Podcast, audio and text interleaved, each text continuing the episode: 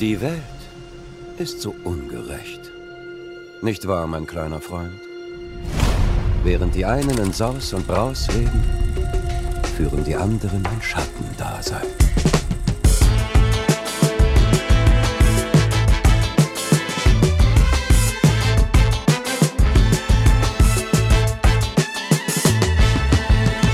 Ihr hört Shots, den kritischen Filmpodcast von Detektor FM. Heute mit Christoph Dobitsch. Guten Tag. Wolfgang M. Schmidt. Hallo. Und dem König der Löwen. Und ich bin Christian Eichler. Hi. Gar nicht mal so eine lange äh, Einleitung, kein Gag am Anfang, denn ich glaube, es werden noch viele Folgen und viele, ja, analytische Dimensionen werden sich auftun in diesem Podcast. Ich möchte trotzdem äh, sagen, dass es schön ist, dass ihr wieder beide da seid, denn wir haben schon mal zusammen zu dritt eine Folge gemacht. Das war die allererste Folge Shots. Das war fast vor einem halben Jahr. Da haben wir über äh, The Favorite geredet. Und es war fast, fast die kontroverseste, würde ich sagen. Also ich hatte ja am Anfang Shots noch so geplant als also dass man sich literarisches Quartettmäßig äh, streitet, aber wir sind doch oft sehr milde. Vielleicht wird es heute, heute ein bisschen anders. Christoph, schön, dass du wieder da bist. Hm, ja, schön wieder hier zu sein. Ich bin total gespannt, äh, worüber wir heute reden werden und wie einig und uneinig wir uns in den entsprechenden Punkten sind. Wolfgang, alles klar? Nach dem Film geht es mir so, wie als ich der König der Löwen die Originalfassung vor einigen Wochen mir noch einmal angesehen habe. Also nicht besonders gut, aber das Gespräch wird das sicherlich aufhellen. Ist es so? Weil eigentlich nimmt dich das denn wirklich dann noch mit, einen schlechten Film zu sehen? Also einen, den du schlecht findest, du sagst es immer so, aber eigentlich sehe ich dich eher so über den Film thront und gar nicht so sich mitnehmen lassen von, von Dingen, die dir nicht gefallen. Aber ich ärgere mich doch sehr. Und bei diesem Film ärgere ich mich besonders, vor allem, weil diese Neuauflage auch nichts dafür tut, dass es besser wird. Lass uns doch mal anfangen mit dem Regisseur. John Favreau hat diesen Film, diese Neuauflage inszeniert. Ähm, Wolfgang, was ist das denn für ein Typ? John Favreau ist 1966 geboren. Man kann ihn als Tausendsasser in Hollywood bezeichnen, vielleicht aber auch als Generalist oder Faktotum, denn er macht alles. Er schreibt Drehbücher, er spielt selbst, er hat auch als Comedian ein bisschen gearbeitet und als Regisseur. Als Regisseur hat er Filme gemacht wie Iron Man, Iron Man 2, Cowboys und Aliens, Kiss the Cook oder The Jungle Book. Also da sind wir auch schon bei einer äh, quasi Realverfilmung, wenngleich es ja auch etwas Animiertes ist. Es ist ein Regisseur, wo man sagen kann, der besitzt keine eigene Handschrift, sondern er ist eher der Ausführende von wahrscheinlich Produzentenideen. Also er ist kein Name in Hollywood, mit dem man irgendeinen Stil verbindet, sondern er ist jemand, ja, der so als Mädchen für alles äh, immer parat steht. Christoph, du hast im Vorgespräch nur noch gesagt, dass quasi Disney dem auch viel zu verdanken hat, weil mhm. er ähm, es geschafft hat, Robert Downey Jr. für Iron Man zu holen. Ja, beziehungsweise er hat es geschafft, Disney davon zu überzeugen. Also Robert Downey Jr. war halt so ein bisschen Persona non grata in Hollywood und äh, John Favreau hat erstmal Iron Man durchgepusht und dann eben gegen eine Menge Widerstände Robert Downey Jr. in die Rolle geholt. Und egal wie man es findet, was er daraus gemacht hat, aber Iron Man hat eben zu dem geführt, was heute Marvel Cinematic Universe ist. Und von daher glaube ich, dass die Disney-Leute äh, ganz, ganz, ganz viel in Richtung Favreau ähm, von Schuldholz haben. Ich finde es total interessant, dass er ja auch in allen deren großen Sachen so drinne ist. Ne? Also er hat das Dschungelbuch äh, gemacht, jetzt König der Löwen, also diese große Sparte Disney, in Anführungsstrichen Realverfilmungen alter Franchises. Da ist er mit drin. In den Marvel-Filmen ist er mit drin, weil er Iron Man gemacht hat, aber auch ja jetzt mittlerweile selbst als Charakter auftaucht. In ne? Als Happy in, in Spider-Man zum Beispiel. Und er macht ja diese neue Star Wars-Serie, The Mandalorian, mhm. die Ende des Jahres dann auf dem Disney Plus Streaming-Netzwerk anfängt. Also er ist eigentlich Mr. Disney. Man, er hat er, man lässt ihn jetzt an alles ran, aber die Frage ist halt eben, Wolfgang hast schon aufgeworfen, diese Leute, die halt alles machen dürfen, ist halt auch noch die Frage, haben die überhaupt noch wirklich eine eigene Handschrift oder äh, setzen die eigentlich nur um, was der Konzern will? Keine Ahnung. Auf jeden Fall hat er da jetzt ähm, ja wirklich seine Finger äh, im Spiel in fast allen Sachen, die die machen, finde ich ganz spannend. Unter anderem eben auch im König der Löwen, lang erwartet von vielen, von manchen schon auch ja mit Argwohn beäugt, dieses Projekt. Christoph, kannst du noch mal einen Rundumschlag machen. Was ist für alle, die, die nicht wissen? Was, was war nochmal der König der Löwen? Der König der Löwen, ja. Eine kleine Indie-Produktion äh, aus den Mit-90ern. Nee. Also äh, schauen wir uns mal an, was der Original-König der Löwen damals überhaupt getan hat. Was viele aus unserer Generation vielleicht gar nicht mehr so vor Augen haben, ist, dass Disney äh, seit den 60er Jahren eigentlich schon immer mehr Einfluss auf die abendfüllenden Spielfilme verloren hat. Und in den 80ern sah es für Disney-Verhältnisse eben ziemlich finster aus. Also die hatten eine Reihe von ziemlichen Flops, sowas wie Tarana Zauberkessel, Basil der Mäusedetektiv, Oliver und Company, die sich gegen die Konkurrenz wie Miss Brisby und das Geheimnis von Nim in ein Land vor unserer Zeit und so weiter nicht ganz etablieren konnten. Und dann begann 1989 das, was wir heute als Disney Renaissance kennen. Es gab einen Wechsel in der Führungsetage quasi. Michael Eisner und Jeffrey Katzenberg sind an die Spitze gekommen. Zwei sehr zweifelhafte Gestalten, über die ich gar nicht zu viele Worte verlieren will, aber es gibt ein prominentes Eisner-Meme aus dem Jahr 1981, in dem steht, We have no obligation to make history. We have no obligation to make art. We have no obligation to make a statement to make money is our only objective. und die beiden haben sich eben ans Flaggschiff gesetzt und wollten Money machen und haben ein neues Konzept entstaubt. Nämlich sie wollten zurück zu Märchen gehen, alteingesessene Stoffe, die jeder kennt, klare Schwarz-Weiß-Dichotomie und alles in so einen großen cinematischen Broadway-Style mit bekannten Komponisten, um wirklich die Leinwand zu springen. Rausgekommen sind zehn Filme, die zu den erfolgreichsten von Disney gehören, beginnend mit Kleine Meerjungfrau Ariel bis hin zu Tarzan. Und 94 war eben König der Löwen dabei. So eine quasi Adaption von Hamlet, aber halt auch so ein Hotpot von vielen anderen Einflüssen. Die beiden Leute, die da Regie geführt haben, äh, das waren Roger Ellis und Rob Minkoff. Die Namen sagen ja nicht so viel, weil das war quasi deren Regiedebüt. Und der Grund dafür ist, dass König der Löwen äh, überhaupt kein prestigeträchtiges Projekt war. Also niemand hat ihm was zugetraut. Das A-Team von Disney hat an Pocahontas gearbeitet. Und sozusagen der Rest von den Leuten, die übrig geblieben sind, musste zu König der Löwen gehen. Und die haben scheinbar ein paar richtige Entscheidungen getroffen, denn der Film war kommerziell für viele, viele Jahre der erfolgreichste Animationsfilm, bis er 2010 von Toy Story 3 überholt wurde. Glühende Reviews, Publikum hat ihn sehr gut angenommen. Äh, weltweit der erfolgreichste Film des Jahres, hat eine Menge, Menge Preise eingehäuft. Das Vermächtnis von König der Löwen ist immer noch eine sehr starke Fanbase. Äh, die Bilder und auch die Musik sind in die Popkultur eingegangen, kann man mit Fug und Recht behaupten. Hat drei Direct-to-Video-Sequels bekommen, ein Musical unter gleichen Namen, ein Kino-Re-Release in IMAX und ein 3D-Re-Release und jetzt das Remake.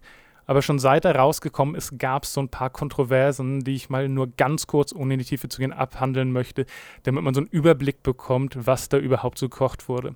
Eine Sache, über die wir heute bestimmt sprechen werden, ist halt äh, diese Sache, dass es ein bisschen um Faschismus geht, dass da Führerthematiken eingeführt werden, dass auch irgendwie Monarchie unter einen sehr zweifelhaften Licht dargestellt wird und wir haben auch ganz klare äh, Nazi-Imagery, vor allem auf Seite von Ska.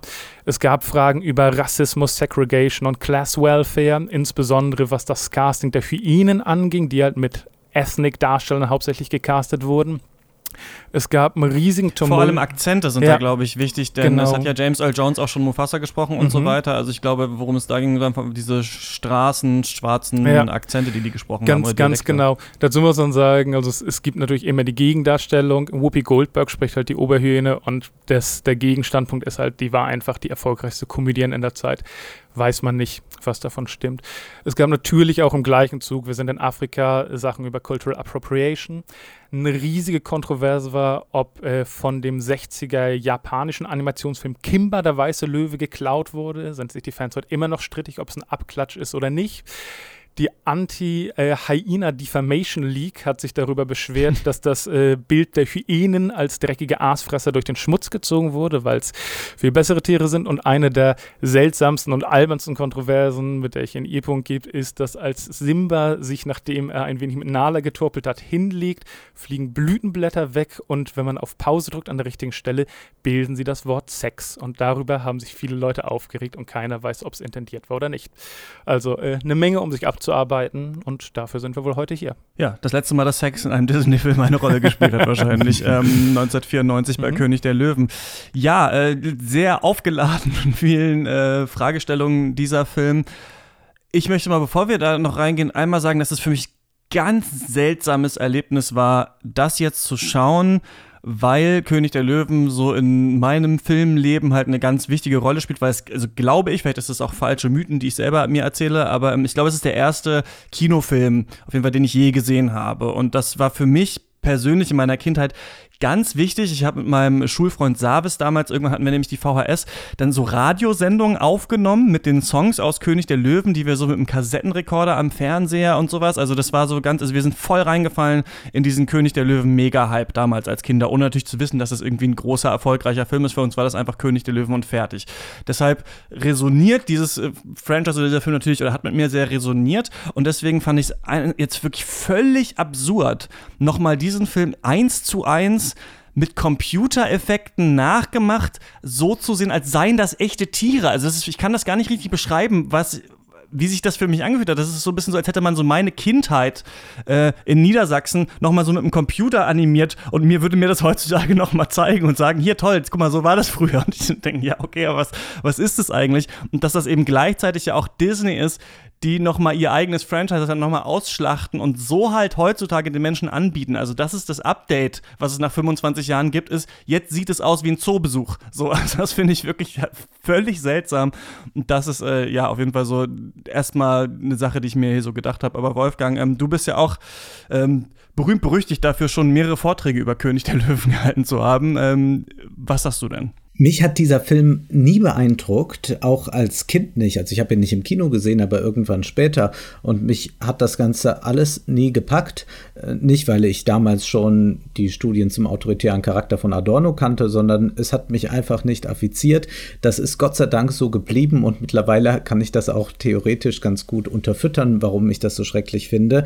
Und das Gefühl jetzt bei diesem Film war dennoch ein sehr, sehr befremdliches, dass ich hier eine Natur erlebe, die ja auch nicht realistisch, sondern hyperrealistisch ist, die sagt, wir versuchen ein Abbild zu schaffen, die aber eine so enorme Künstlichkeit hat, eben diese Löwenmähnen, diese Natur, äh, die Bäume, die Sträucher, alles, was uns dort gezeigt wird, hat eben einen so hoch aufgelösten Realismus. Jedes Herrchen ist so fein animiert und alles ist auch so sauber, auch der Dreck ist so sauber, dass man es kaum aushält und das ist ein Erlebnis, wo ich sagen muss, da kann man, was man immer über den alten Film noch auch sagen will, immerhin ihm zugute halten, dass er eine recht nette Atmosphäre doch vielleicht hat und dass man ihn gerne schaut. Hier diesen Film sieht man äh, und denkt, es ist eigentlich ganz schrecklich. Es ist technisch sicherlich das Beste, was man momentan herausnehmen kann, aber Hochauflösung und all das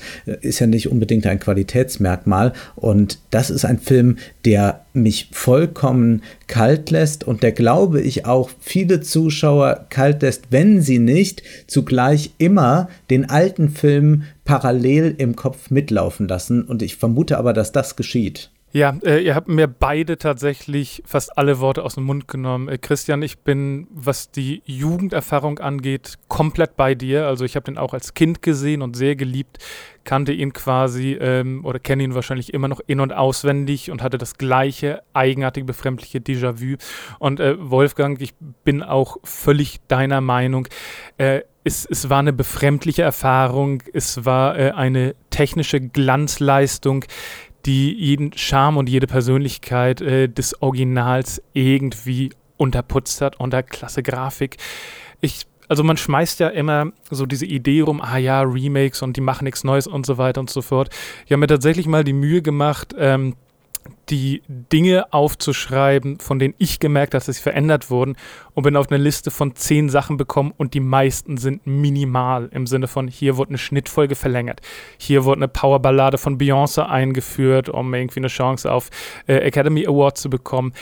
Man muss einfach schon jetzt in aller Deutlichkeit sagen, es ist der gleiche Film. Wenn man da reingeht aus Neugier, um zu sehen, ob sie was anderes machen, man wird nur Sandkörnchen in dieser weiten Savanne finden und nichts, wo man sich wirklich festhalten kann. Das stimmt, das stimmt. Ähm, was ich interessant finde, ist auch, dass äh, ich beschäftige mich auch viel mit Videospielen, dass das für mich so eine ganz seltsame Videospielparallele auch hat. Also die, so dieses, wir updaten die Grafik. Mhm und wir bringen es aber, aber wir ändern am Spiel nichts, damit die Fans ja. irgendwie nicht sauer sind oder sowas. Das kennt man eigentlich mhm. sehr aus der Videospielwelt, wo man natürlich auch aufgrund der, gut, es gibt beim Film auch so ein bisschen, ne, dass es nochmal eine, so eine HD-Version gibt oder was nochmal neu abgetastet wird auf Blu-ray und so weiter, aber dieses quasi neu abtasten auf Blu-ray hat man hier halt in dieser ganz seltsamen Idee, wir wollen es eigentlich viel naturalistischer machen, als der Originalfilm war. Und gleichzeitig machen wir das aber mit Technik. Und das ist ja sehr befremdlich auf jeden Fall. Was ist denn, ähm, Wolfgang, vielleicht kannst du noch mal sagen, was hast du für ein Problem an sich mit der Handlung oder der Aussage vom, vom Original, aber auch von diesem König der Löwen-Film? Das Problem, das ich damit in erster Linie habe, ist ein politisches. Welche Ideologie wird hier transportiert? Die Ideologie wird in einem Dialog ganz offen. Nämlich, wenn Simba von seinem Vater erklärt bekommt, dass alles Teil dieses Circle of Life ist und dass alles in einer Harmonie lebt. Und Simba zu Recht einwendet, ja, aber wir essen doch zum Beispiel die Antilopen und er bekommt dann von seinem Vater erklärt, nun ja, wir essen die Antilopen, aber die werden dann, äh, aber wenn wir sterben, dann werden wir zu, zu Staub, wir verdorren, darauf äh, wachsen dann wieder äh, Gräser, die essen die Antilopen und so ist alles wunderbar aufgehoben. Slavoj Žižek hat das mal sehr drastisch gemacht. Er sagte, man sollte sich einen solchen Dialog vorstellen, zum Beispiel in dem KZ-Film Das Leben ähm, ist schön. Und dort würde so ein äh, Dialog stattfinden, wo der Vater sagen würde, siehst du, wir Juden, wir werden zwar in Gaskammern gesteckt, aber die Nazis machen daraus Seife und reiche Juden können dann wieder Seife kaufen. Also er, er wollte damit natürlich nicht einfach einen schlechten Witz machen, sondern er wollte zeigen, dass wo gesellschaftliche, politische Verhältnisse naturalisiert werden, da beginnt ein Film problematisch zu werden, weil man dann sagt, es hat alles so seine Ordnung und diese Ordnung darf nicht angetastet werden. Und der Film behauptet, dass diese Ordnung natürlich ist. Und das macht er einmal dadurch, dass er eine Fabel erzählt, also er erzählt es mit Tieren ganz klassisch, aber er macht es eben auch eben nochmal dann sehr, sehr explizit, dass immer wieder gesagt wird, dass es äh, darum geht, in diesen Kreislauf einzusteigen und auch sich äh, damit verantwortlich zu fühlen und zugleich auch noch damit die Ahnen über sich zu haben. Das ist ja auch dann diese andere Schlüsselszene, dass Simba erkennt, dass er den Weg seines Vaters beziehungsweise seiner Ahnen, seiner vielen Väter folgen muss und dann König werden muss. Was hier passiert ist, dass jede demokratische Komponente vollkommen ausgehebelt wird und wir es wirklich mit der Etablierung eines, einer Monarchie oder eines Führerkults zu tun haben, der sehr bedenklich ist. Ich erwarte nicht von einem Film, dass er äh, Basisdemokratie oder so uns äh, immer näher bringt. Keineswegs. Aber hier wird wirklich Ideologie betrieben auf eine sehr, sehr gefährliche Weise, weil man soll diese Geschichte natürlich auf sich persönlich übertragen. Im Übrigen finde ich es auch problematisch, was das pädagogisch sagt. Natürlich können uns Eltern ein Vorbild sein in gewissen Dingen, aber wir würden es schon sehr befremdlich finden, bei einem aktuellen Film zu sehen, dass es für den Sohn nichts anderes gibt, als in die Fußstapfen des Vaters zu treten und es zugleich auch ein Rollenbild gibt, das ja ein althergebrachtes ist, äh, um es mal milde auszudrücken. Es ist ja ganz erstaunlich, dass dieser Film, und das hatte ich eigentlich dann immerhin von äh, Disney erwartet, dass er zumindest was diese Rollenbilder anbelangt, das etwas stärker aufweichen würde. Aber hier haben wir ja wirklich die Frau auf der einen Seite, die für das Häusliche zuständig ist, und wir haben den Mann, der rausgeht und der kämpfen kann. Und diese Ordnung wird am Ende auch nochmal stabilisiert. Und es geht auch so weit, dass sie natürlich auch reproduziert werden muss. Also schon ein neuer äh, Simba kommt dann am Ende auf die Welt. Und wenn es da äh, Diskussionen gibt, ob das eigentlich ein Remake ist eines äh, anderen Films, dann sage ich ja. Aber es ist eigentlich das Remake von Bambi. In Bambi haben wir nämlich eine ähnliche Konstruktion. Da wird der Frau auch ein solcher Platz zugewiesen und äh, Bambi muss sich in der, äh, im Wald bewähren und muss dann in die Fußstapfen des Vaters treten. Und auch da wird sehr schön begründet, warum der Vater denn der König des Waldes ist. Er ist eben der Stärkste, der Mutigste und deshalb ist das so. Und diese Begründung finden wir in Variationen in der König der Löwen wieder. Und das ist nicht nur ein Konservatismus, das geht hinein in einen Faschismus. Ha! Sehr gutes Stichwort. Was ich noch sagen wollte, ist Bamlet wurde der Film, glaube ja. ich, ähm, wurde der Film, glaube ich, intern genannt, weil man Bambi mit Hamlet äh, in Afrika irgendwie machen wollte. Ähm, Christoph, du hast vorhin gesagt, dass es seitdem ranken sich so Kontroversen um den Film ein, das eben genau die, die Wolfgang jetzt angesprochen hat. Witzigerweise aber wurden schon richtig geile salty Reviews im, mhm. äh, entschuldigt meine Wortwahl, im Spiegel und in der Zeit geschrieben 1994. Mhm. Ich habe mir beide mal angeschaut und ähm, richtig, richtig interessant ist der Spiegel, der äh, auch reingeht in, also der sagt sowieso König der Löwen ist ein ganz depressiver Film. Es geht hier um diesen Ödipus-Komplex. Simba will eigentlich in diesem Lied, ich will jetzt gleich König sein, erträumt er schon den Vatermord und so weiter. Da können wir später noch drüber reden. Die Zeit wiederum hat schon damals geschrieben, Disney feiert hier den eigenen Reichsparteitag äh, in den Pride Lands. Also schon 1994. Fand ich ganz interessant. Das ist quasi keine, wenn jetzt Leute sagen, die ne, irgendwie Politically Correctness oder sowas von heute, sondern nee, das wurde damals auch schon, als der Film rausgekommen ist, auch schon gesehen. Aber heute eben auch unter anderem hat die Washington Post einen Artikel rausgebracht mit uh, The Lion King is a fascistic story, no remake can change that. Und uh, da, die sprechen eigentlich fast alle Punkte an, die du auch gerade angesprochen hast, Wolfgang, wo sich die unterschiedlichen Menschen, die König der Löwen Faschismus vorwerfen, immer so ein bisschen unterscheiden ist. Was genau ist jetzt die Rolle der Hyänen? Ist es jetzt eher rassistisch? Ist es klassistisch? Werden hier die äh, Schwachen ausgegrenzt? Was genau ist es und so weiter? Aber was ich mich gefragt habe für diesen Podcast, ist dieses Wort faschistisch, wenn man das so um sich schmeißt. Das hören wir ja oft, dass Leute, ähm, Donald Trump zum Beispiel als Faschist bezeichnet werden, Leute die AfD als faschistisch bezeichnen, aber auch von rechts. Also wird davon manchmal islamofaschistisch oder Linksfaschismus gesprochen. Ich wollte mal äh, wissen von jemandem, der sich damit auskennt, nämlich äh, Wolfgang Wippermann, der so ja eigentlich einer der führenden in Anführungsstrichen Faschismus-Experten in Deutschland ist. Was hat es eigentlich mit diesem Begriff auf sich und wofür ist der eigentlich gut? Und über dieses Thema spreche ich jetzt mit Wolfgang Wippermann. Er ist Historiker und äh, Professor für neuere Geschichte an der FU Berlin. Schönen guten Tag und vielen Dank für Ihre Zeit. Ja, vielen Dank. Herr Wippermann, Sie beschäftigen sich schon lange mit diesem Thema Faschismus und ich muss ganz ehrlich sagen, immer wenn ich dieses Wort höre, habe ich im Hinterkopf so das Gefühl, dass ich eigentlich nicht hundertprozentig weiß, was gemeint ist. Bei mir äh, entstehen dann immer Bilder im Kopf von Hitler, von Mussolini, von Autoritarismus, von Totalitarismus, aber so ganz genau weiß ich nicht, aber Sie ja schon, Sie beschäftigen sich länger mit der Frage, was Faschismus eigentlich ist. Was versteht man genau darunter? Zunächst mal würde ich sagen, Faschismus ist nicht Vergangenheit, Faschismus ist Gegenwart. Und deshalb ist er besonders gefährlich und deshalb werden wir uns damit beschäftigen. Nicht wegen der Geschichte, nicht nur wegen der Geschichte, sondern wegen der Gegenwart. Faschismus ist an sich vom Begriff her, heißt es an sich wörtlich Bündlertum, stammt nämlich aus dem italienischen Wort Fascio für Bund, was natürlich nichts hermacht.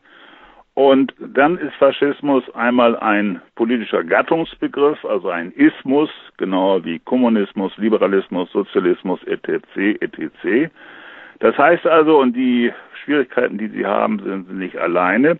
Faschismus ist weder das absolut Böse noch ein austauschbares Schimpfwort, also auf gut Deutsch weder Arschloch noch Teufel. Es ist die Bezeichnung für ein generisches, das heißt allgemeines Phänomen, das heißt nicht nur in Italien, Mussolini, sondern auch nicht nur in Deutschland, Europa, sondern weltweit und nicht nur vor 1945, sondern auch danach, das heißt bis heute eben die Geschichte des Faschismus ist nicht zu Ende gegangen.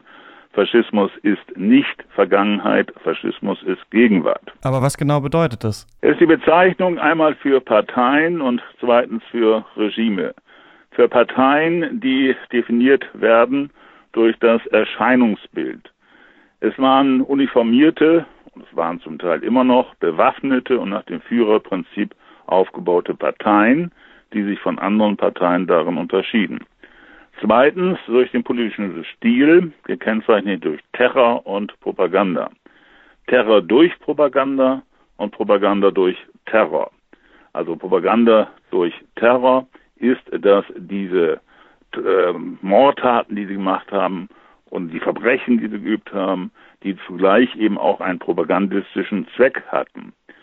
Und auch die äh, Beschimpfungen und die Artikel und äh, Reden und Aufmärsche und so weiter waren nicht nur Propaganda, sondern damit wurde auch Terror ausgeübt. Drittens, und das ist das äh, einmal Wichtige, die Ideologie. Die Ideologie ist einmal die Antis. Es war ein Antisemitismus, Antikommunismus, Antisozialismus, Antiliberalismus etc. Es kommt aber auch das Pro, das heißt, was wollten sie? Sie wollten einen extremen Nationalismus, wollen sie immer noch, Rassismus, einen starken Staat und eine Utopie. Das ist jetzt sehr wichtig. Zweiter macht nämlich eine neue Gesellschaftsordnung. Und viertens kommt hinzu und heute immer wichtiger Verschwörungstheorien, die eine zentrale Bedeutung haben, gerade für den gegenwärtigen Faschismus. Die Regime, es handelt sich um Diktaturen, die sich von anderen autoritären Diktaturen durch das Ausmaß des Terrors, Auschwitz etwa, und von kommunistischen Diktaturen durch die Ideologie äh, unterscheiden, das heißt also durch Rassismus und Antisemitismus und nicht in kommunistischen Diktaturen für Marxismus oder dergleichen mehr. Gebildet wurden diese Diktaturen durch den Aufstieg und die sogenannte Machtergreifung einer faschistischen Partei beziehungsweise die Machtübertragung an eine faschistische Partei, wie bei uns in Deutschland 1933. Man bezeichnet das als Faschismus von unten. Oder aber auch durch die schrittweise Transformierung der parlamentarischen Demokratien in faschistische Diktaturen. Ich bezeichne das als Faschismus von oben. Beide Varianten, also Faschismus von unten und Faschismus von oben, sind, ich kann es nicht oft genug betonen, nicht nur Vergangenheit, ist nicht Geschichte, sondern es ist Gegenwart und drohende Zukunft. Das sind ja jetzt sehr viele so eigene Kategorien, Boxen, bei denen man sagen müsste oder könnte, dann das muss drin sein, das nicht. Ähm, ist es denn so, dass man trotzdem von Faschisten sprechen kann, wenn manche Stadien hier noch nicht erreicht worden sind? Also wenn es eben zum Beispiel noch keinen äh, Terror gibt, denn es gibt ja äh, rechtsradikale äh, Parteien, zum Beispiel auch in Deutschland, äh, wie die AfD, die ja noch keine ähm, oder keinen offensichtlichen Terror zum Beispiel machen, die manche aber ja auch schon als faschistisch bezeichnen würden. Ja, ich schließe mich an. Was heißt dass die keine Gewalt oder Terror?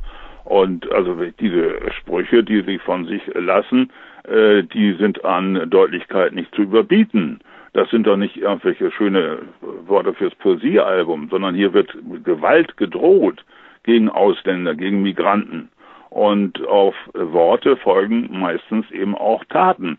Und da muss man jetzt nicht weiter an NSU und da weiter gehen. Die Ränder, die Übergänge zu den terroristischen, wirklich terroristisch tätigen Faschisten, die sind ja sehr fließend. Trotzdem würde ich nochmal so auf diese Definitionsfrage zurückkommen wollen, in der Hinsicht, dass ähm, wir ja wahrscheinlich schon irgendwie aufpassen müssen, nicht alles und jeden faschistisch zu nennen, damit nicht dieser Begriff irgendwann nichts mehr aussagt, oder? Also wie sehen Sie das gerade, wie dieser Begriff so heutzutage verwendet wird oder wieder verwendet werden müsste vielleicht? Ja, das ist die Gefahr, dass ich sagte, das ist also nicht nur ein austauschbares äh, Schimpfwort, das war in meiner Generation der 68er der Fall. Aber die andere Gefahr ist auch, die, dass der Faschismusbegriff jetzt überhaupt nicht mehr benutzt wird, geradezu tabuisiert wird.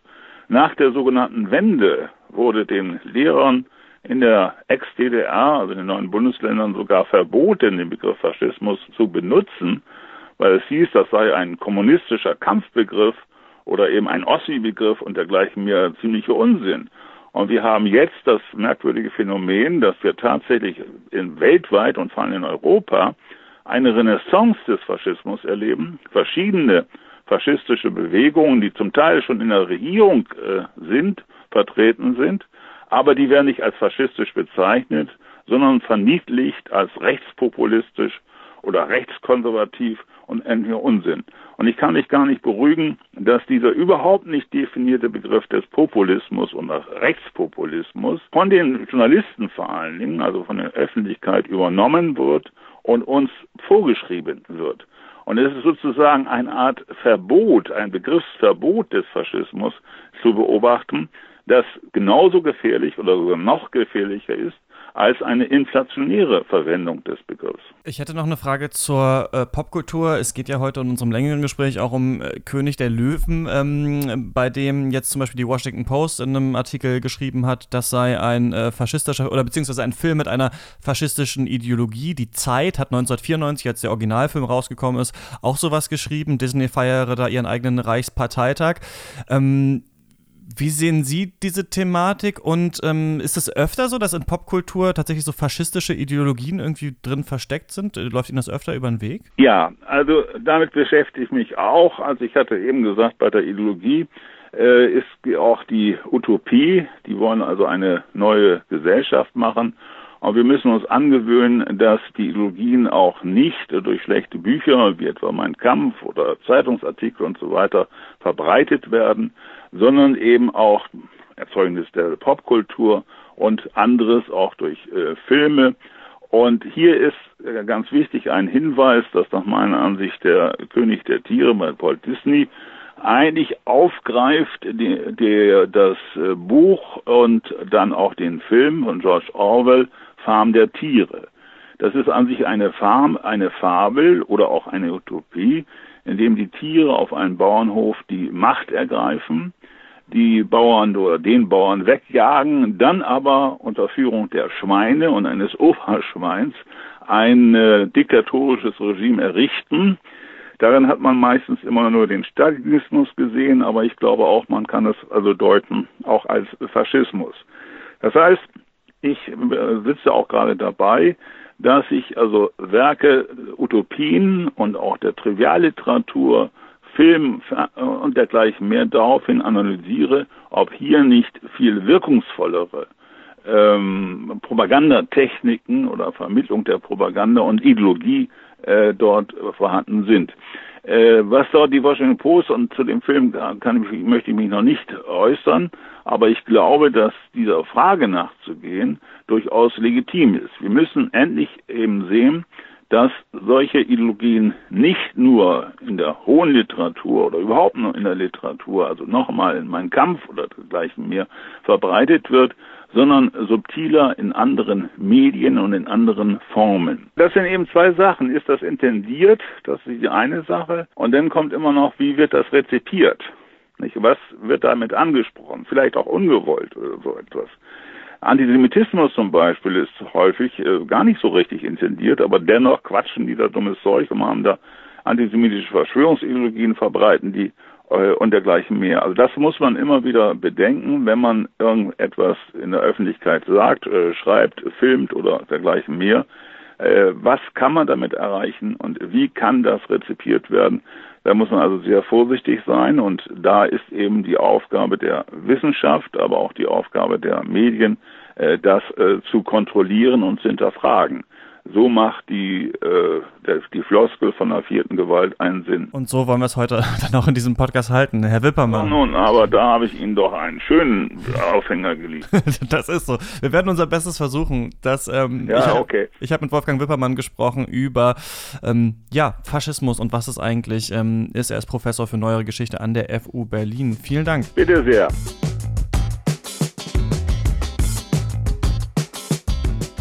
Ja, so, so viel zum Interview mit Wolfgang Wippermann. Ich hatte so ein bisschen das Gefühl, dass je tiefer man in die Thematik an, einsteigt, es doch immer mehr äh, Fragezeichen gibt. Ich möchte euch aber eine Definition von Faschismus nochmal vorlesen, die ich gefunden habe, die ich super lustig finde, wenn man die auf König der Löwen äh, bezieht. Und zwar ist die von Matthew Lyons, das ist ein US-amerikanischer ähm, Politikwissenschaftler. Und er sagt, äh, Faschismus ist eine Form rechtsextremer Ideologie, die die erstens Nation oder Rasse als organische Gemeinschaft, die alle anderen Loyalitäten übersteigt, verherrlicht. Das gibt es ja bei König der Löwen schon so ein bisschen, ne? die Löwen stehen irgendwie über allen anderen.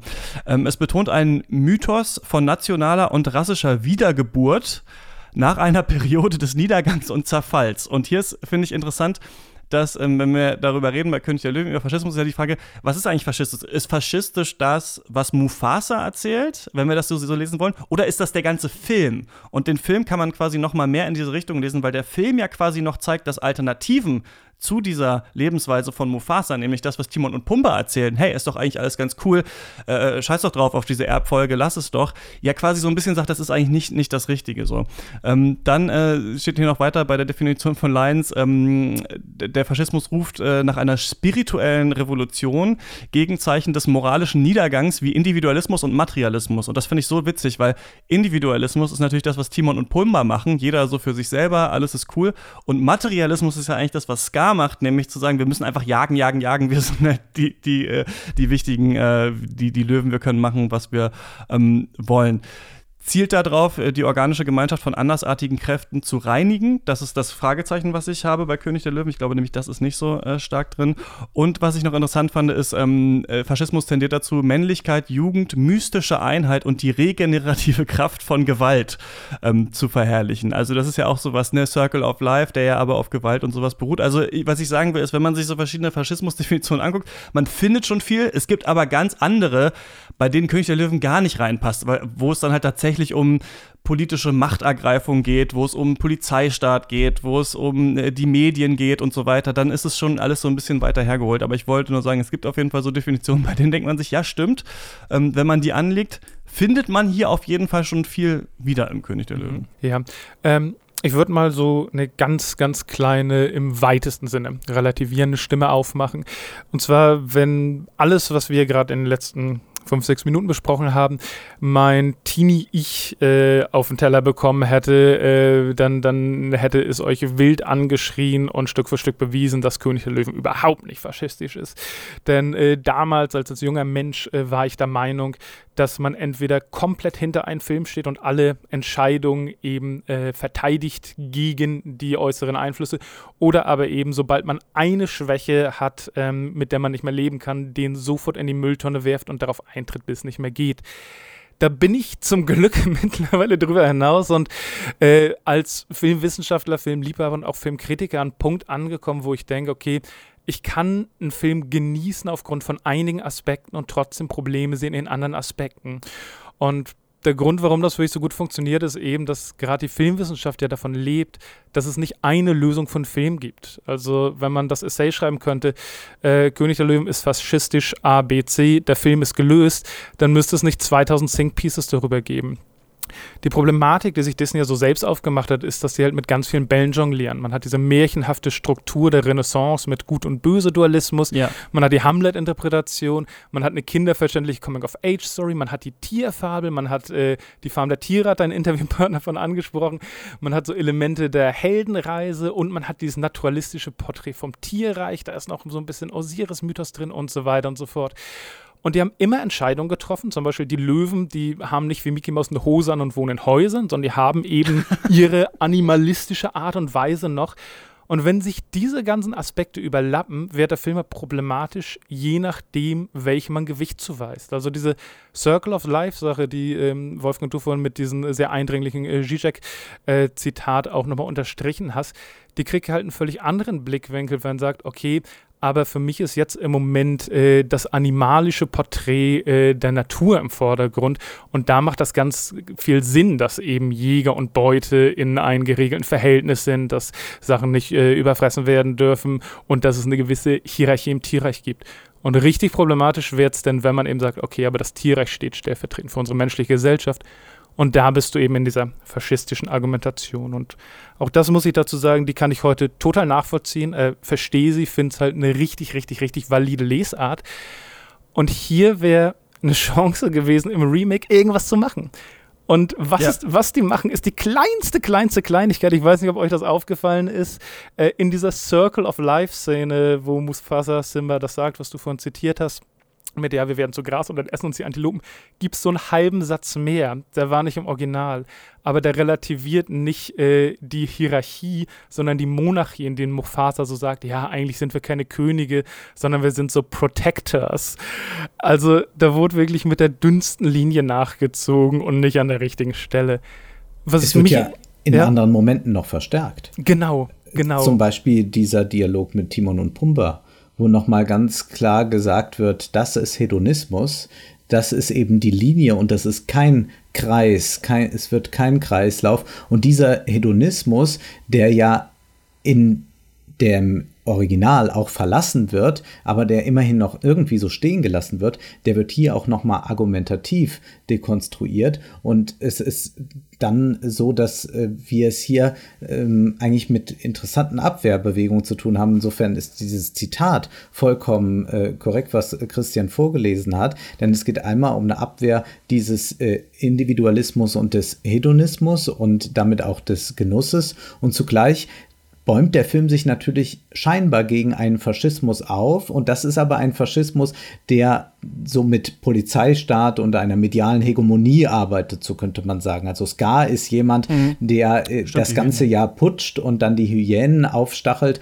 und dann versucht, sein, äh, sein äh, Reich da zu etablieren. Man kann das äh, auch sagen, dass diese Hyänen äh, vielleicht die Arbeiterklasse sind. Man kann sie auch sonst als Marginalisierte bezeichnen.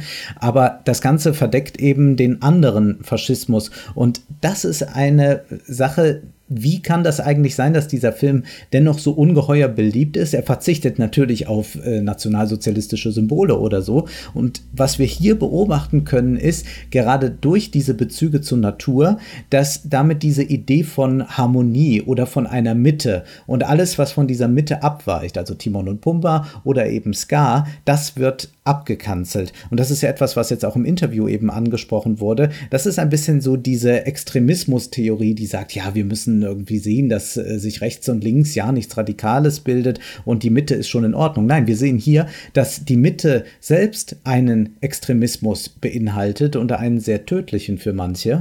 Und das wundert einen dann auch nicht mehr, wenn man sich das unter diesem Gesichtspunkt ansieht, wenn die bürgerliche Mitte dann plötzlich auch in der Realpolitik bereit ist, mit rechten Faschisten, Rechtspopulisten zu paktieren, um ihre Macht zu erhalten. Das passiert ja immer wieder, soll jetzt auch gerade mal passiert sein, habe mhm. ich gehört. Ich, ich, kann nur noch mal sagen, dass ich ähm, die Lesart, die du angebracht hast, Wolfgang, sehr schlüssig finde und was der Film im ursprünglichen, glaube ich, äh, eher vermitteln möchte, ist halt diese Idee zwischen Faschismus versus, nehmen wir mal diese Idee von Philosopher Kings, also diese alte antike Idee, dass das beste Königreich das ist, was quasi von einem weisen Menschen trotzdem totalitär regiert wird. Und im Original wird das eben sehr klar dadurch, dass Ska die ganze Zeit von den Machern mit Nazi-Symbolik gleichgesetzt wird und Mufasa eben nicht. Und mhm. dass der Film das nicht ganz hinbekommt, das äh, ja, haben wir jetzt auch eindeutig schon gehört, dass seine Intention nicht dem entspricht, was da kommt. Ich, ich würde total gern ein, eine kleine Frage stellen, wenn ihr Lust drauf habt. Und zwar, ähm, so ein Remake ist ja immer eine Chance, was anderes zu machen. Und äh, Wolfgang, bei dir würde mich total interessieren, wenn der Film einfach eine Änderung hätte, nämlich in der Eröffnungssequenz. Dass es nicht die Taufe von Simba ist, sondern äh, die Wahl von Mufasa. Also äh, wir leben in einer demokratischen Savanne und in der ersten Szene kommen alle Tiere und stimmen ab, dass Mufasa Präsident wird und Scar ist Vizepräsident und irgendwann geht es dann drunter und drüber. Wird das für dich oder hätte das für dich in dieser Gedankenkonstellation einen großen Knoten gelöst oder wäre es auch nur ein Pflaster auf eine Wunde? Es könnte das lösen, weil dadurch das Politische ins Zentrum rückt und das Politische ist etwas, was auf Macht beruht, die veränderbar ist. Und ich bin kein naiver Mensch, der sagt, dass äh, politische Macht irgendwie einfach einem geschenkt wird oder so, sondern ich weiß, dass auch äh, bei Bewegungen oder bei Parteien, die wir unterstützen würden, es unglaubliche Machtspiele im Hintergrund, aber auch im Vordergrund gibt. Und das wäre aber etwas, wo wenigstens das Politische präsent wäre. Äh, aber Problematisch wird es eben, wo das Politische versucht wird zu naturalisieren und gesagt wird, das ist eben diese Ordnung und dass das auch dann eben mit diesem Naturbegriff aufgeladen wird. Ich musste auch sehr an diesen Begriff Ökofaschismus denken und damit meine ich jetzt nicht diesen äh, Neurechte, Diffamierung, dass man äh, irgendwie am liebsten Veganer so bezeichnen würde, sondern Ökofaschismus äh, in einer Tradition, dass man auch da glaubt, so eine Einheit zwischen Mensch und Natur zu stiften und alles Unsaubere in Anführungszeichen auszusondern. Jutta Dittfurt hat sich ja beispielsweise in den 90er Jahren schon mit dieser ökofaschistischen Strömung äh, beschäftigt und die finden wir ja auch heute wieder, auch in merkwürdig esoterischen Kreisen, die zum einen schlimmste Verschwörungstheorien bei Facebook posten und darunter dann irgendwelche Videos gegen Tierquälerei und das geht alles so merkwürdig zusammen und das kann man hier auch sehen. Also ich wäre dafür, dass das Politische ins Zentrum rückt, weil dann kann man sich ganz anders dafür, dazu verhalten. Dann sieht man nämlich, Gesellschaft ist etwas Gemachtes und etwas, was zu historisieren ist und nicht etwas, was naturalisiert wird. Was ihr schon jetzt schon zweimal angesprochen habt, ist, dieser, ähm, ist dieses Wort problematisch. Das wird ganz gerne auch so um sich geschmissen und gesagt, ah, König der Löwen fanden wir als Kinder cool, aber ist ja ein problematischer Film, wissen wir jetzt. Und dann ist eben die Frage, Christoph, genau, was folgern wir dann so darauf? Mhm. Muss es dann weg? Und was bedeutet überhaupt problematisch? Also ja. problematisch bedeutet ja erstmal mit Problemen behaftet. Mhm. Da sind irgendwie Probleme drin und mit Problemen meinen wir, irgendwas stört uns da, irgendwas finden wir vielleicht nicht so äh, gut daran. Ähm, und ich glaube, dass man da schon seinen Blick dann doch nochmal weiten sollte, auch in dem äh, Sinne, wie du das gemacht hast, Christoph. Also einmal will ich nochmal kurz sagen, was ich nur zwei Sachen so ganz kurz vom Faschismus, was ich wirklich interessant finde, ist einmal diese faschistische Idee, übrigens andere Ideologien werden nicht, nicht anerkannt und dass man das hier auch so ein bisschen sieht. Mhm. Was ich nicht im König der Löwen sehe, ist diese Auslöschung, dieser tatsächliche Auslöschungsgedanke. Der ist natürlich, also ist es drin, dass es verschiedene Rassen hier bei mhm. diesen Tieren gibt und so, aber dieser Anspruch, dieser totalitäre Anspruch zur Auslöschung, so den sieht man nicht. Aber zurück zu diesem problematischen Ding, denn ich glaube, was man nicht äh, tun sollte, ist, die grundsätzlichen Themen, die beim König der Löwen resonieren, wegzuwerfen, weil der Überbau, der politisch gelesen werden kann, problembehaftet sein kann. Und ich meine damit Folgendes: so, Das ist genauso wie wenn, ähm, wenn wir uns das, äh, den Nationalsozialismus und den Umweltschutz anschauen. Und die Nazis haben ja auch die Umwelt geschützt. Aber es bedeutet ja nicht, weil wir die Nazis schlecht finden, dass wir den Umweltschutz hm. per se schlecht mhm. finden, sondern das ist eben etwas, das haben die Nazis gemacht und das ist natürlich ein Problem. Aber der Umweltschutz selbst, der ist natürlich äh, eine gute Sache, die auch zu unterstützen ist. Aus welchen Gründen ist jetzt eine andere Frage. Und ich glaube, warum König der Löwen, um da jetzt mal umzureden, auch der Originalkönig der Löwen ein so guter Film auch ist, auf eine Art, der so stark resoniert mit Leuten, ist natürlich, dass die unterschwelligen Themen, die hier drin sind und wie die aufgebaut sind, unfassbar universell anwendbar sind ist. Also der ganze Film ist ja die Geschichte des Erwachsenwerdens eigentlich, ne? Und dann ist das auch alles noch mit ähm, Liedern untermalt. Und gerade als Kind resoniert das ja so stark, wenn du hast, also es ist ja, das muss man ja auch sehen, Kinder lieben Tiere. Und dieser Film fängt ja nicht damit an, dass zwei Tiere über eine Wiese rennen, sondern es kommt dieses Ja, ja und dann, mhm. dann kommt, die, kommt das ganze Königreich, ein Afri Tierkönigreich und kommt dahin und Simba wird geboren. Und dann spielt der Film ja mit diesem die Nähe zu den Eltern, ne? Also dieses so, das ist ja so ein ganz behütetes Aufwachsen am Anfang von Simba. Dann äh, ist es so ein Erwachsenwerden, sich über Grenzen hinweg trauen. Auf einmal ist der Vater zornig so. Es ist dieses Schuld als Kind. Und in dieses Schuldgefühl, Schuld, die du als Kind empfindest, und das kann jeder sich ja wohl erinnern, wie er mal so ein ganz starkes Schuldgefühl gegenüber den Eltern oder so hatte, weil er ausgeschimpft wurde. Und dann kommt der Tod des Vaters. Also dann kommt da dieser Schnitt rein und dann kommt Hakuna Matata, die absolute komödiantische Brechung davon. Und so sehen wir ja hier so ein komplettes Aufwachsen eines Menschen und Themen, die hier hier angesprochen werden. Klar kann man sich darüber lustig machen, ja, der Kreislauf des Lebens und eigentlich ist es eine totalitäre Herrschaft. Aber dass das Leben irgendwie ein Kreislauf ist, dass die Sonne aufgeht und untergeht, dass Menschen sterben und neue geboren werden, das äh, weiß ich nicht. Also zum Beispiel, ähm, mein Vater ist vor kurzem gestorben und gleichzeitig hat ein Freund von mir ein Kind bekommen, dass das einem irgendwie resoniert. So ein Leben geht zu Ende, das andere kommt. Es gibt einen Kreislauf Familie, äh, Freundschaft, Humor, Erwachsenwerden und auch, und auch das große Thema Verantwortung übernehmen. Klar kann man sagen, Timon und Pumba haben jetzt hier die große hedonistische Ideologie, die toll ist, aber andererseits dieses so, Verantwortung nehmen, sich in die Rolle eines Erwachsenen reinfinden, so, das sind ja alles ganz klare Themen, die resonieren und die finde ich in König der Löwen einmal musikalisch unfassbar stark rübergebracht sind, plus auch saugut geschrieben sind. Also, dass das hier von Hamlet irgendwie abgekupfert ist, ich finde, man merkt das schon. Und dieser Film ist auch, was ich auch noch sagen total ökonomisch, der Originalfilm mit seiner Zeit. Er ist 80 Minuten lang oder so da passiert aber wirklich alles und jeder Dialog sitzt und ich finde, also da sozusagen, ne, dann kann man jetzt sagen, bei mir hat das resoniert als Kind, Wolfgang fand das eh immer schon doof, aber ich muss, um dafür nochmal so eine Lanze zu brechen, ich finde, der Film ist unglaublich gut geschrieben und ja, resoniert halt einfach unglaublich stark in seinen Themen. Ob das dann politisch mhm. alles so sinnvoll ist, ist halt eine andere Sache. Ja. Ich bin überrascht. Ich bin überrascht. Ich kann die kindliche Freude daran nachvollziehen. Was ich nicht nachvollziehen kann, dass man sagen könnte, das sei eine gute Coming-of-Age-Geschichte. Wir würden das überhaupt nicht aushalten, wenn das eine Geschichte eines 14, 15, 16-Jährigen wäre. Wir erwarten heute und sind da sehr genau und manchmal meines Erachtens äh, zu äh, genau und zu schnell in einer Empörung, äh, wenn nicht eine gewisse Diversität möglich ist, wenn nicht eine Möglichkeit besteht, eben einen vorgegebenen Pfad zu verlassen. Und natürlich gibt es diese Schuldgefühle der Eltern, aber das Schlimme ist ja, dass es hier äh, gegenüber den Eltern, aber hier ist ja das Schlimme, dass dieser Film das bis zum Ende bestätigt und erst er das überwunden hat, als er wirklich so wird wie sein Vater. Welchen Film würden wir akzeptieren, in dem gesagt wird, ein Junge muss so werden wie sein Vater, ein Mädchen muss so werden wie die Tochter. Zugleich eine Vorbestimmung, was die Hochzeit anbelangt.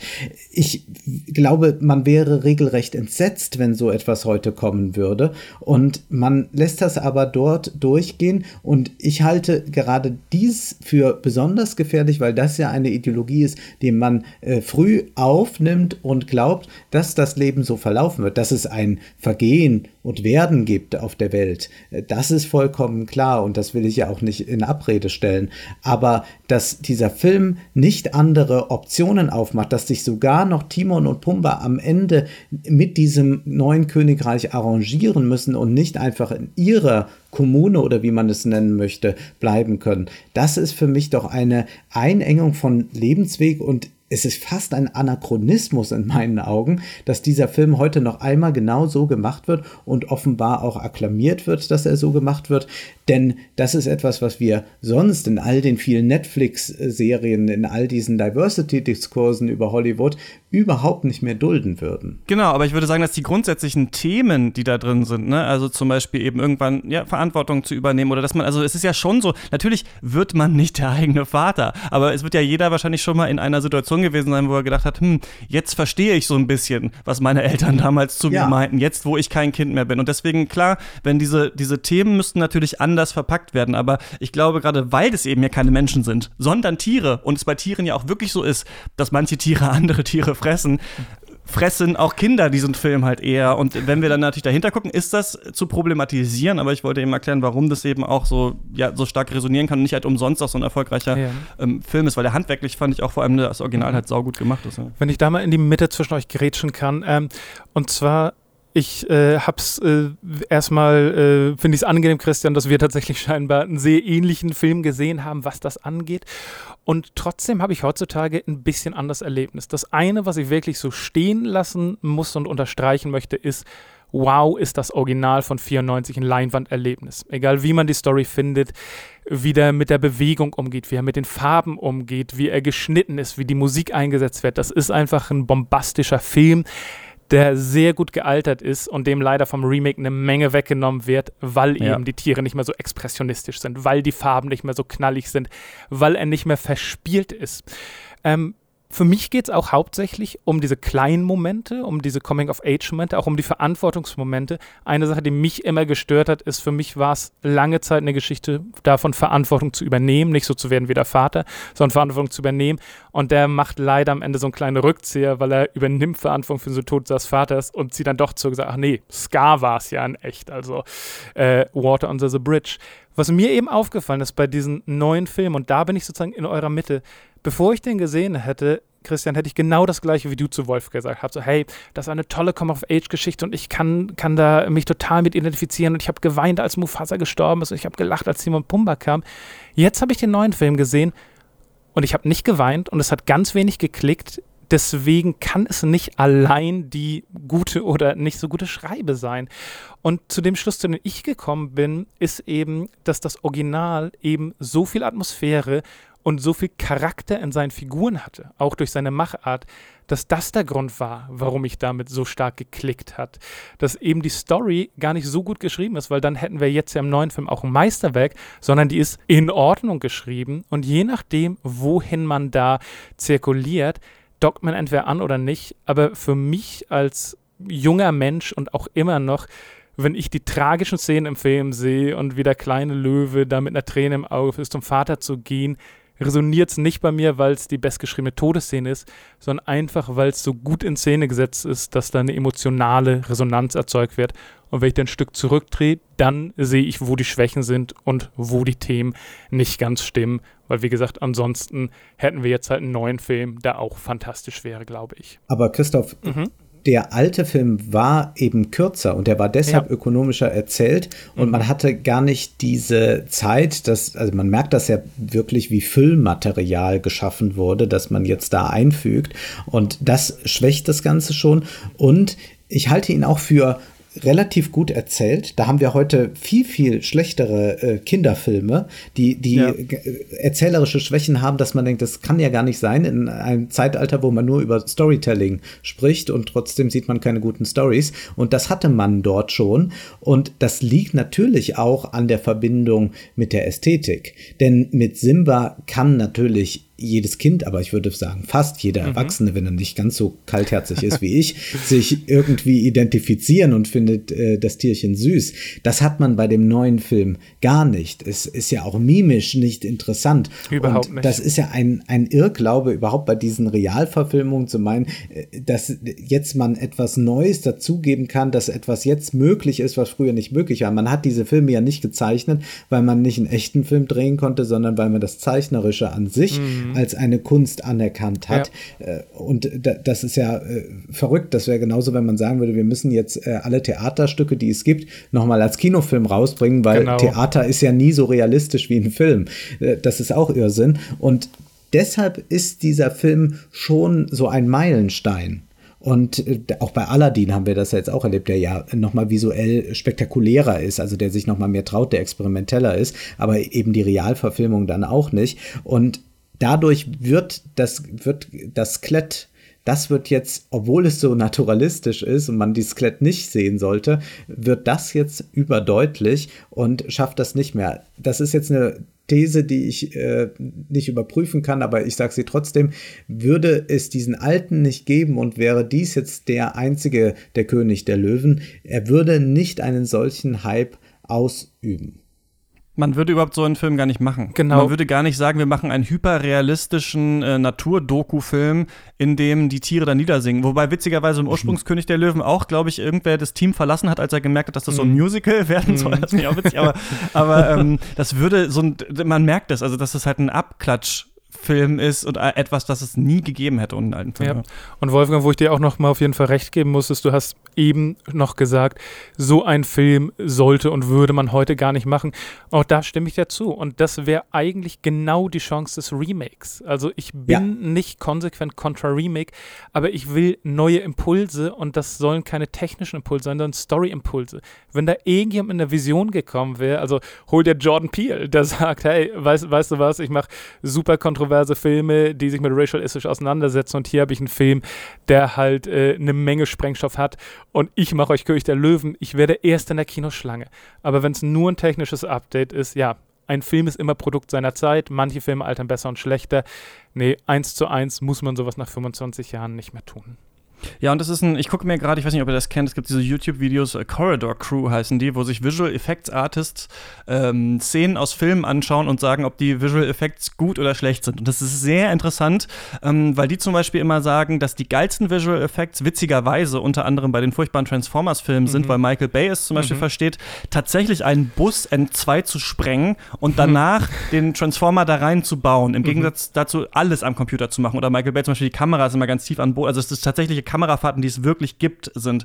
Und das finde ich ganz interessant, so zu schauen, was gibt es eigentlich für eine Sprache der Visual Effects, was sind gute, was sind schlechte, weil ich selber auch oft nicht erkennen kann. Nur das grundsätzliche Problem von Visual Effects heute ist, ist dieser hypernaturalistische Anspruch, der da besteht, den ich überhaupt nicht verstehen kann. Also wenn wir schon irgendwie 300 Millionen äh, Euro ausgeben für so einen Film, dann mach mm. doch was, was ich mir nicht vorstellen ja. kann. Ich kann mir schon vorstellen, wie ich da bin, dann sind ein paar Löwen und die reden miteinander und singen Lied. Das ist jetzt nicht außerhalb meiner Vorstellungskraft. Aber solche Sachen wie zum Beispiel, was ja auch von Inception so ein bisschen abgekupfert war, am Ende von Doctor Strange, dass sich mal immerhin mal eine Stadt ineinander faltet oder irgendwas, wo ich sage, ah, habe ich so noch nie gesehen da liegt ja auch irgendwie auch die Zukunft dieses Mediums und nicht darin zu sagen, wir können jetzt hier so komische Makro-Natur-Doku-Shots machen, die es in echt gar nicht gibt, dass wir nochmal hier so einen Grashüpfer sehen, wie der auf so eine Pfütze springt oder so. Also das fand ich auch ähm, daran, daran ganz schlimm. Sachen, die wir nicht diskutiert haben, das wollte ich noch einmal kurz sagen. Ich hätte, mich hätte sehr, ich hätte sehr gerne ähm, noch gewusst, wie diese, die Rezeption in Afrika ist von äh, König der Löwen, auch vom Alten, weil ich äh, war selber mal in Kenia und Tansania und da hatte ich das Gefühl, niemand kennt diesen Film. Und ich wollte noch eine Sache sagen, ähm, man, es geht um dieses wenn man sich mit Simba identifizieren kann. Der Film ist natürlich auch viel schwieriger, zum Beispiel ähm, aus einer feministischen Perspektive oder so zu gucken. Ne? Also das merkt man halt auch so irgendwie, dass, äh, also wenn man aus anderen Perspektiven drauf guckt, ähm, sieht man dann noch, glaube ich, mehr Sachen, die seltsam sind. Und was ich noch sagen wollte zu deiner Frage, die du ganz am Anfang, glaube ich, an Wolfgang gestellt hast, Christoph, ist, ich glaube, es wäre gar nicht so schwierig, hier, wie du es ja auch vorhin schon auch gesagt hast, Wolfgang, so einen politisch irgendwie cooleren Film draus zu machen, der sich, der trotzdem diese Themen verhandelt. Also ich glaube, gerade wirklich bei König der Löwen wäre das eigentlich möglich gewesen, das ein bisschen anders zu drehen. Deswegen würde ich auch sagen, man, also nicht, man muss diesen Film nicht gesehen haben, sondern man sollte sich, man auf keinen Fall diesen Film für Geld im Kino anschauen, denn das, also diese Produktion, wie das jetzt gelaufen ist, ist alles, was in Hollywood falsch läuft. Es ist für mich nicht Kino. Es ist äh, absolut überflüssig. Äh, tolle visuelle Effekte kann man sich auch im Trailer meinetwegen auf YouTube anschauen. Also das ist wirklich, diesen Film braucht die Welt nicht. Und ähm, ja, deswegen, ich gebe auf jeden Fall gar keine Empfehlung dafür. Wie ist das bei dir, Christoph? Sollte man König der Löwen, das Remake, gesehen haben? Ja, also äh, wer den Favorite Podcast gehört hat, weiß, dass Wolfgang und ich Filme anders sehen, auch anders rezipieren und andere Schwerpunkte liegen. Diesmal waren wir, glaube ich, sehr auf einer Wellenlänge, denn auch ich bin das erste Mal seit langer Zeit wütend aus dem Kino rausgekommen. Ich war froh, dass ich kein Geld dafür ausgegeben habe und ich kam mir wirklich trotzdem über den Tisch gezogen vor. Ich habe von Eisners Memo vorgelesen, auch wenn er nicht mein Job ist. To make money is our only objective. Und hier sehen wir die Königsklasse darin. Ein Film, der keinen künstlerischen Anspruch und keine Vision mehr hat, der im besten Fall eine spannende Tech-Demo und im schlimmsten Fall ein dreistes Cash-Grab ist. Ähm, ich kann mich deiner Meinung anschließen, diesen Film sollte keiner gesehen haben, keiner sollte Geld für ein Kinoticket ausgeben. Wenn man das Original liebt, guckt es euch nochmal an, denn hier wird euch ein Downgrade präsentiert. Und wenn ihr die gleichen Probleme damit habt äh, wie, wie Wolfgang oder vielleicht ganz andere Probleme, vielleicht fandet ihr euch langweilig, dann wird euch hier nicht geholfen. Ihr bekommt nicht mehr, das Skelett ist das gleiche, aber das Fleisch ist von den Hyänen bis auf die Knochen abgeknabbert. Wolfgang, du musst jetzt die Lanze brechen für König der Löwen, go. Nein, das werde ich keinesfalls tun. Auch ich sage, man soll sich diesen Film nicht ansehen, sollte sich aber äh, klar werden darüber, in einer Welt, in der Tiere Lieder singen können, die von Elton John komponiert sind, müsste doch eigentlich viel mehr möglich sein. Müsste es doch möglich sein, über eine andere Gesellschaft nachzudenken, die nicht auf ein Fressen und Gefressen werden aufbaut. Eine Gesellschaft, die nicht vollkommen patriarchal geordnet ist. Eine Gesellschaft, die nicht irgendeinem Führerkult anheimfällt. Und all das löst der Film nicht ein. Das ist also ein, eine Vorgaukelung von äh, fantastischen Elementen. Aber eigentlich steht dieser Film auf einer sehr bitteren, sehr finsteren, man könnte auch bisweilen sagen, sehr braunen Realität und äh, die haben wir ja zu Genüge schon. Die sollte man sich nicht noch auf der großen Leinwand geben. Das war unsere Meinung zum König der Löwen Remake, was seit heute in den äh, deutschen Kinos ist. Ähm, wenn ihr den gesehen habt, dann äh, schreibt uns gerne mehr Shots at detektor.fm ist die Adresse. Ich will hier an dieser Stelle, jetzt haben wir ein halbes Jahr diesen Podcast gemacht, wir haben zu dritt auch angefangen, sagen, dass ich das super geil finde, dass ich zur Arbeit machen kann, wo ich mir denke, ah, wir reden über, ah, König der Löwen ist das Thema, dann können wir eine halbe Stunde über Faschismus reden. Ich finde es super, dass das hier so äh, möglich ist. Mal gucken, ähm, wann es äh, die, die wenn es der Chef mitkriegt und ich gefeuert werde und was macht, worüber habt ihr geredet? Ähm, ich finde es toll, dass wir äh, so in die Tiefe äh, gehen können in diesem Podcast und ähm, bedanke mich bei euch, dass ihr äh, mit mir das äh, heute gemacht habt. Sehr gern. Vielen Dank. Ihr da draußen könnt diesen Podcast abonnieren. Das geht äh, überall, wo es Podcasts gibt. Ihr könnt uns eine Bewertung geben bei Apple Podcasts oder iTunes. Äh, fünf Sterne sind da natürlich am coolsten. Und ihr könnt uns folgen. Ich bin auf Twitter at chr-eichler. Wolfgang ist at Schmidt Junior. Christoph ist da nicht, aber Wolfgang ähm, hat auch noch einen YouTube-Kanal, der natürlich sehr bekannt ist. Und da gibt es auch noch mal ein, äh, glaube ich, 15-minütiges Video zum Urkönig der Löwen. Die Filmanalyse heißt der Kanal.